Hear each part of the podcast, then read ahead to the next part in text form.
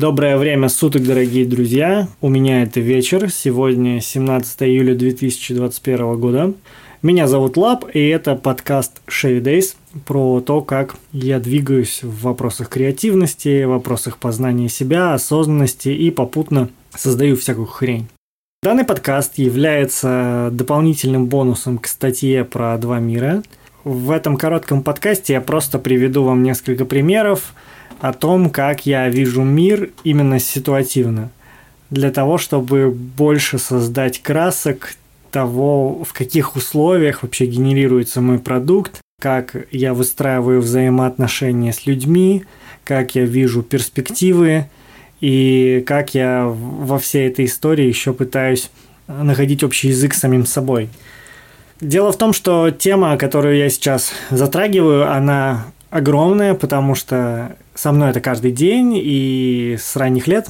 Я буду специально ограничивать длину данного подкаста, потому что тема, которую я сейчас задеваю, для меня является безумно болевой, и если мало ли кто-то со мной когда-нибудь разговаривал о чем-то подобном, то вы знаете, что там нет конца. Я просто буду бесконечно вещать, вещать, вещать, вещать, потому что каждая ситуация, каждое событие, каждая мысль, она проходит через призму вот этого обиженного мира. А я могу очень долго рассказывать об этом в надежде, что кто-то меня поймет, и мне кажется, это, знаете, попытка выжить какую-то жалость для того, чтобы человек согласился с тем, что мир такой есть, и пожалел меня, пожалел себя, и мы вместе поненавидели этот мир. Я думаю, что тактика, для чего это делаю, примерно такая. Не знаю, читали вы статью или нет, но если вы не прочитали основную статью, слушать этот подкаст мало смысла. В статье я рассказываю в общих чертах про обиженный мир – и про то, что я узнал, что весь мир может быть не таким, что весь мир может быть нормальным, просто я вижу его в таком вот агрессивном негативном ключе. Данная запись – это как фильм, который создан для того, чтобы погрузить вас в эту атмосферу. Представьте какой-нибудь нуар, город грехов, типа белый, черный и красный. Вот здесь примерно то же самое – все специально утрируем очень сильно. И этот подкаст, опять-таки, для погружения. Если после подкаста перечитать статью еще раз, то можно как бы в ней новые какие-то смыслы увидеть. Вообще вся эта мысль про обиженный мир, она является фундаментальной для того, чтобы вообще рассматривать любые мои идеи, любые концепции, любой продукт, потому что вот представьте, как бы вы ходили ногами по земле, если бы не было земли. вы как минимум ходили бы ногами по воздуху или почему-то другому. Здесь то же самое. Я всегда так видел мир, и, соответственно, я что-то создавал в этом мире. А, вот буквально чуть больше года я уже не смотрю на мир так, я пытаюсь постоянно отключить в себе это состояние, постоянно не думать, что мир злой, мир темный и так далее – но у меня это не всегда получается, и если за мной наблюдать, всегда можно это легко увидеть. Потому что это прям вот как два разных Андрея. Ну, давайте поговорим о темах, ситуациях, каких-то событиях, мыслях и как я привык это воспринимать. Допустим, какой-то человек что-то захотел. Он это хотение превращает в результат. То есть он выстраивает в своей голове какой-то чек-лист, что ему необходимо сделать для того, чтобы добиться этой цели. В моем случае осудимо как хотение, так и, соответственно, само желание результата, уж тем более результат. Нельзя ничего хотеть, за это ты получаешь наказание, которое сам же себе делаешь в своей голове, там, самочмырением и так далее. Нельзя чего-то добиваться, за это точно так же наказание, негатив, злоба. И ни в коем случае нельзя чего-то добиться, потому что это страшно, это гордыня. Это то, что делает тебя ужасным человеком, и ты заслуживаешь просто наихудшего наказания. И поэтому постоянно, когда люди говорят про то, что да вот, просто бери и делай, вот здесь сам момент хотения, он уже на корню ломает любую фразу, которая будет сказана дальше. Давайте следующую тему. Допустим, отношения. Когда человек влюбляется, когда человек встречает какого-то плюс-минус родственного другого человека, с которым они хотят э, вместе выстроить э, там, отношения, уж тем более семью и так далее, то обычно в этом есть какие-то хорошие намерения и видение каких-то там плюс-минус классных перспектив в будущем. Понятно, что здесь все может разниться в зависимости от человека к человеку, но я всегда на это смотрел следующим образом.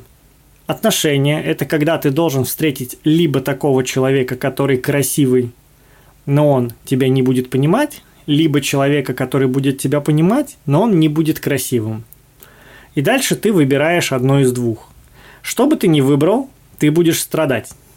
То есть почему? Потому что человек тебя либо не будет понимать, либо ты на него не сможешь просто смотреть э, глазами, тебе будет неприятно. Других вариантов быть не может. Почему? Потому что в других вариантах ты можешь быть счастлив, а это, естественно, недопустимо.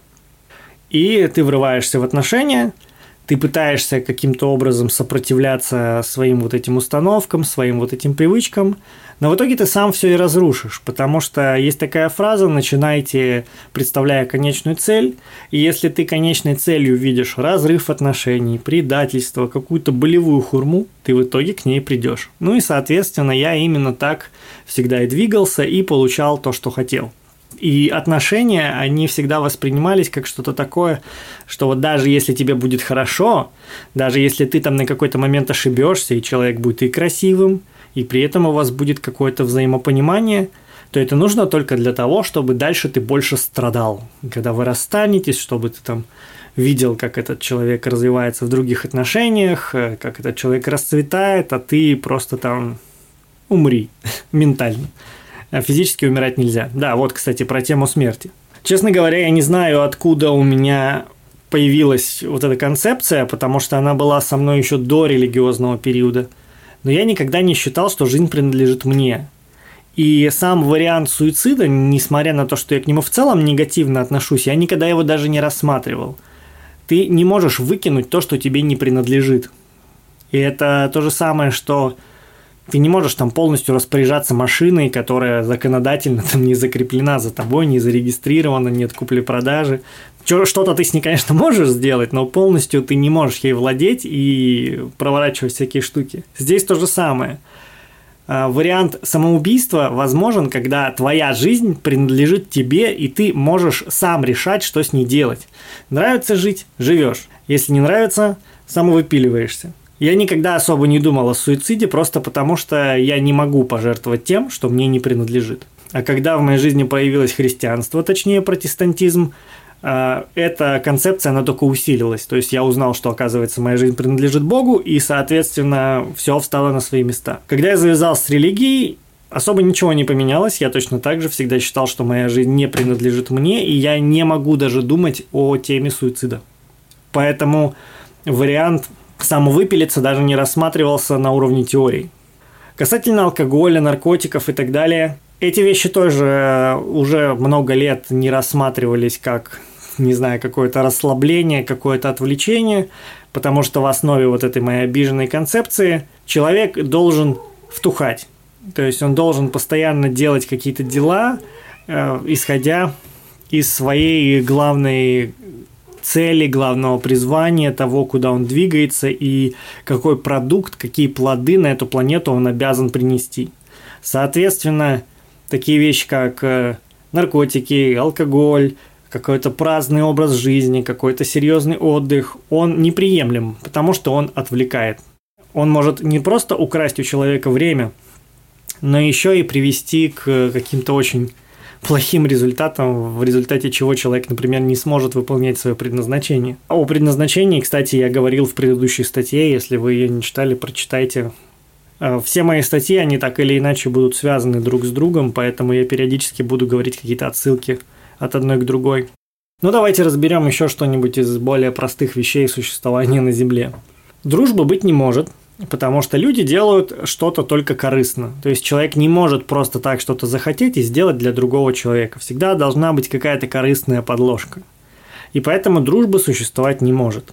Здесь мы можем очень классно проследить вот этот связь с абсолютами, с чем-то черно-белым, потому что что такое дружба в моем представлении, само слово – это когда человек не просто не может тебя никогда обидеть, никогда не может тебя предать, но и когда ты даже не можешь гипотетически выдумать вероятность того, как он мог бы тебя предать или обидеть. Соответственно, если есть гипотетическая вероятность, то все, дружбы быть не может. Потому что это только абсолютный термин. Точно так же и с любовью. То есть, если э, гипотетически вы с человеком можете хотя бы где-то встретить точку непонимания друг друга, Не в плане, что это произошло, а что это можно выдумать, что тебе хватит фантазии это выдумать, то значит любви уже не может существовать, потому что это только абсолюты, только крайности. Давайте, например, подумаем о социальном взаимодействии.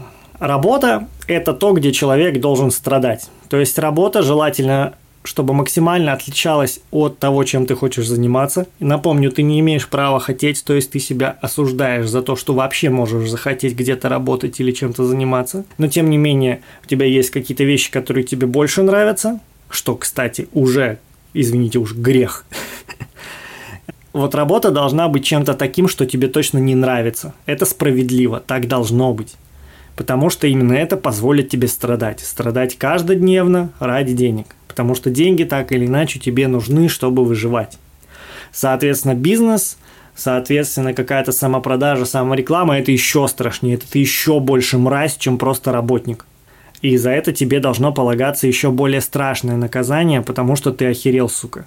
Ты, в принципе, не имеешь права думать, что ты чего-то стоишь, что у тебя есть какие-то навыки, что ты можешь в чем-то преуспеть. Не в плане, что у тебя уже есть какой-то навык, а что ты можешь что-то развить. Потому что это гордыня, это ты охерел, ты возгордился. То есть это неприемлемо, за это должны быть наказания.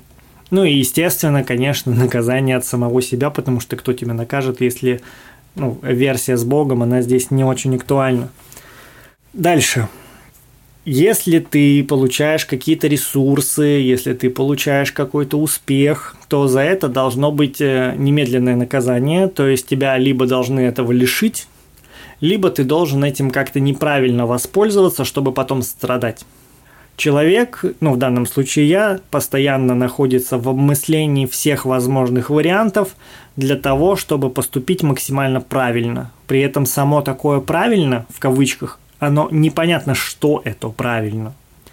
То есть, например, ты получаешь деньги, ты не имеешь права на них себе ничего купить, чтобы себя порадовать, потому что это осудимо. Ты должен пустить эти деньги в какое-то правильное развитие с точки зрения твоего предназначения, которого, конечно же, не существует. Или как-то логично и правильно потратить, но при этом непонятно как. Ты находишься в поиске этого, и потом обязательно себя осуждаешь, какой бы вариант ты ни выбрал. Правильного варианта нет. В любом случае наказание, в любом случае самочмырение, в любом случае страдание. И мне стало намного понятней вообще взаимодействовать с самим собой, когда я открыл вот эти вот мысли про такое вот отношение к миру, ну, вот этот так называемый обиженный мир. Потому что я понял, что не знаю, наверное, 90% вещей я начинаю с того, чтобы как сделать их так, чтобы я смог страдать.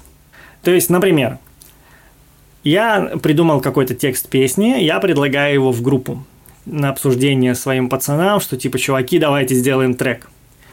И я начинаю это не с тем намерением, чтобы в итоге появился трек, а с тем намерением, что текст должен не понравиться. Или даже если он должен понравиться, но должно не получиться его создать по тем или иным обстоятельствам.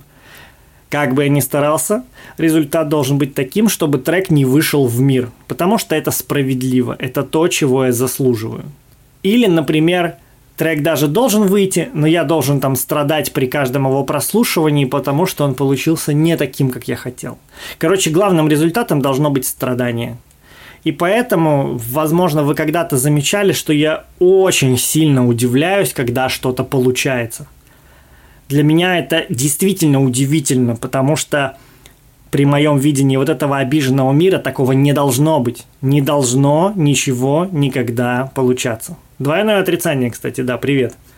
Давайте, конечно, короткого подкаста не получилось, я вот уже перешел за отметку 15 минут. Ну, я думаю, что это не такая катастрофа, потому что я же хочу передать полноту картины, так что еще буквально несколько примеров.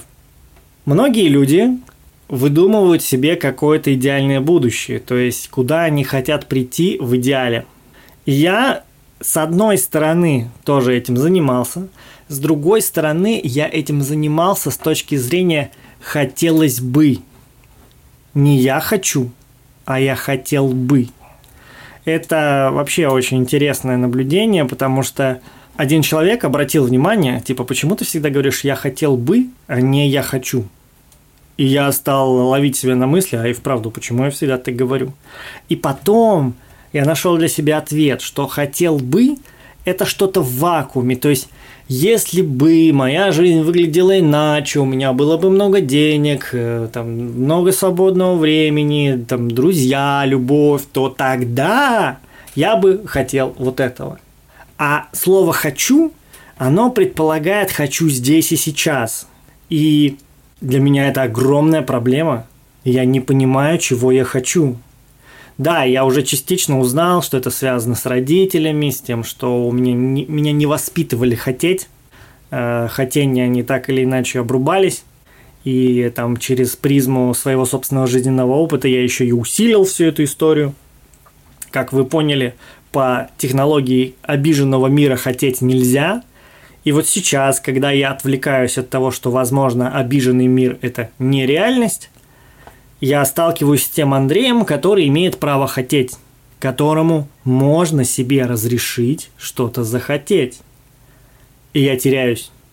Я реально не представляю часто, чего я хочу, причем начиная от каких-то фундаментальных вещей, заканчивая совсем мелкими. Иногда мне кажется, что я прям четко понимаю, куда я иду, а иногда мне кажется, что я вообще ничего не знаю. Такая путаница в голове, что очень тяжело ее передать словами. Представьте, что вы прожили 30 лет и никогда не ели мороженое. И вам дают мороженое, и вы настолько удивлены, что это вообще существует, что это что-то такое прям вау, что вы удивляетесь от своего удивления. Вот как-нибудь так. Давайте представим такую ситуацию что человек подошел к другому человеку на улице просто спросить, извините, не подскажете, сколько времени. Вот в моем обиженном мире справедливо за это застрелить человека. То есть ты типа что, охерел, мразь, спрашивать время? Ты что, вторгаешься в мое личное пространство? Вот знаете, однажды я услышал такую фразу, что в Японии из-за того, что у них очень маленькая территория, на определенном этапе развития они были вынуждены выдумать себе вот эту систему с очень высоким номинальным уважением для того, чтобы просто не поубивать друг друга. Да, то есть это такая, не знаю, лимитер хамства.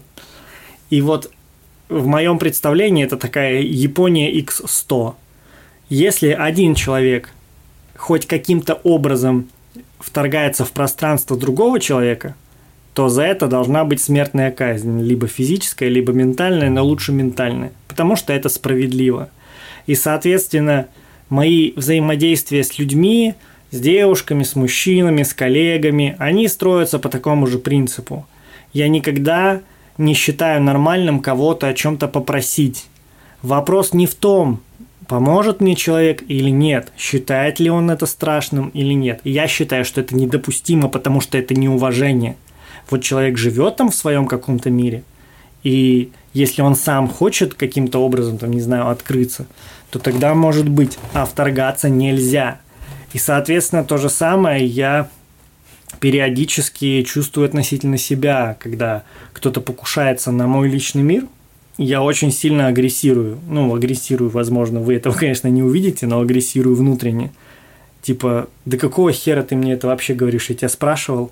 И мне кажется это нормальным, ну, нормальным имеется в виду с точки зрения вот этого обиженного мира, потому что социальных связей не должно существовать.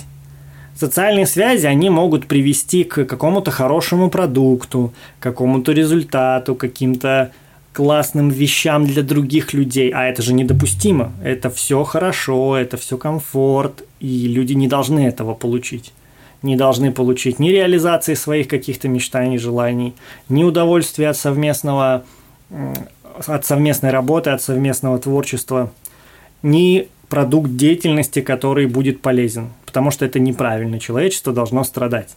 Но, думаю, пару тем еще добавлю и закончим. Вы, наверное, знаете, что я люблю машины, транспорт, особенно старый. Я всегда искренне удивлялся, как механизмы работают – то есть вот есть двигатель, который собрал человек на заводе или там еще как-нибудь в мастерской. И я никогда не понимал, почему этот двигатель может какое-то время работать и не ломаться. Потому что мне всегда казалось, что человек этого не заслуживает. То есть здесь не дело в науке, не дело в логике, а дело именно в иррациональной справедливости, ну, кривой справедливости, как вы уже, я думаю, поняли.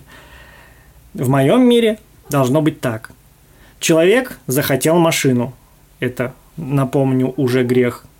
Человек смог заработать на машину. Это тоже грех. За все это он обязательно должен быть наказан. Человек пошел и купил машину, он реализовал свою хотелку, это тоже грех. То есть он тоже должен быть за это наказан.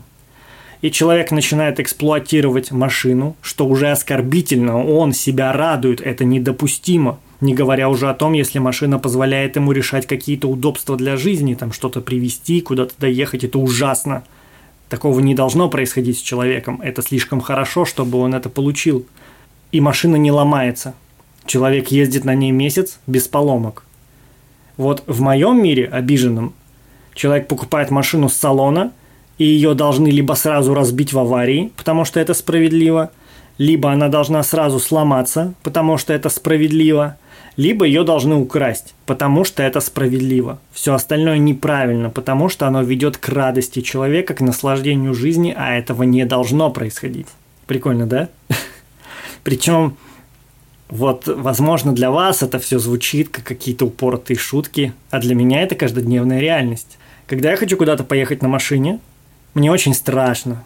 Не потому, что она в плохом состоянии или с ней что-то там не доделали механики, а потому что я считаю, что я заслуживаю, чтобы машина сломалась, и я не доехал туда, куда я еду. Потому что так я понимаю честность и справедливость относительно себя. Ну и давайте, наверное, закончим на домашнем комфорте. Э, все, кто был у меня когда-нибудь в гостях, знают, что у меня всегда бардак. Ну, то есть в какое время не приди, бардак либо больше, либо меньше, но увидеть у меня квартиру э, в состоянии порядка это практически невозможно. И здесь это можно объяснить аж с нескольких точек зрения. Ну, во-первых, самое простое, человек не заслуживает комфорта.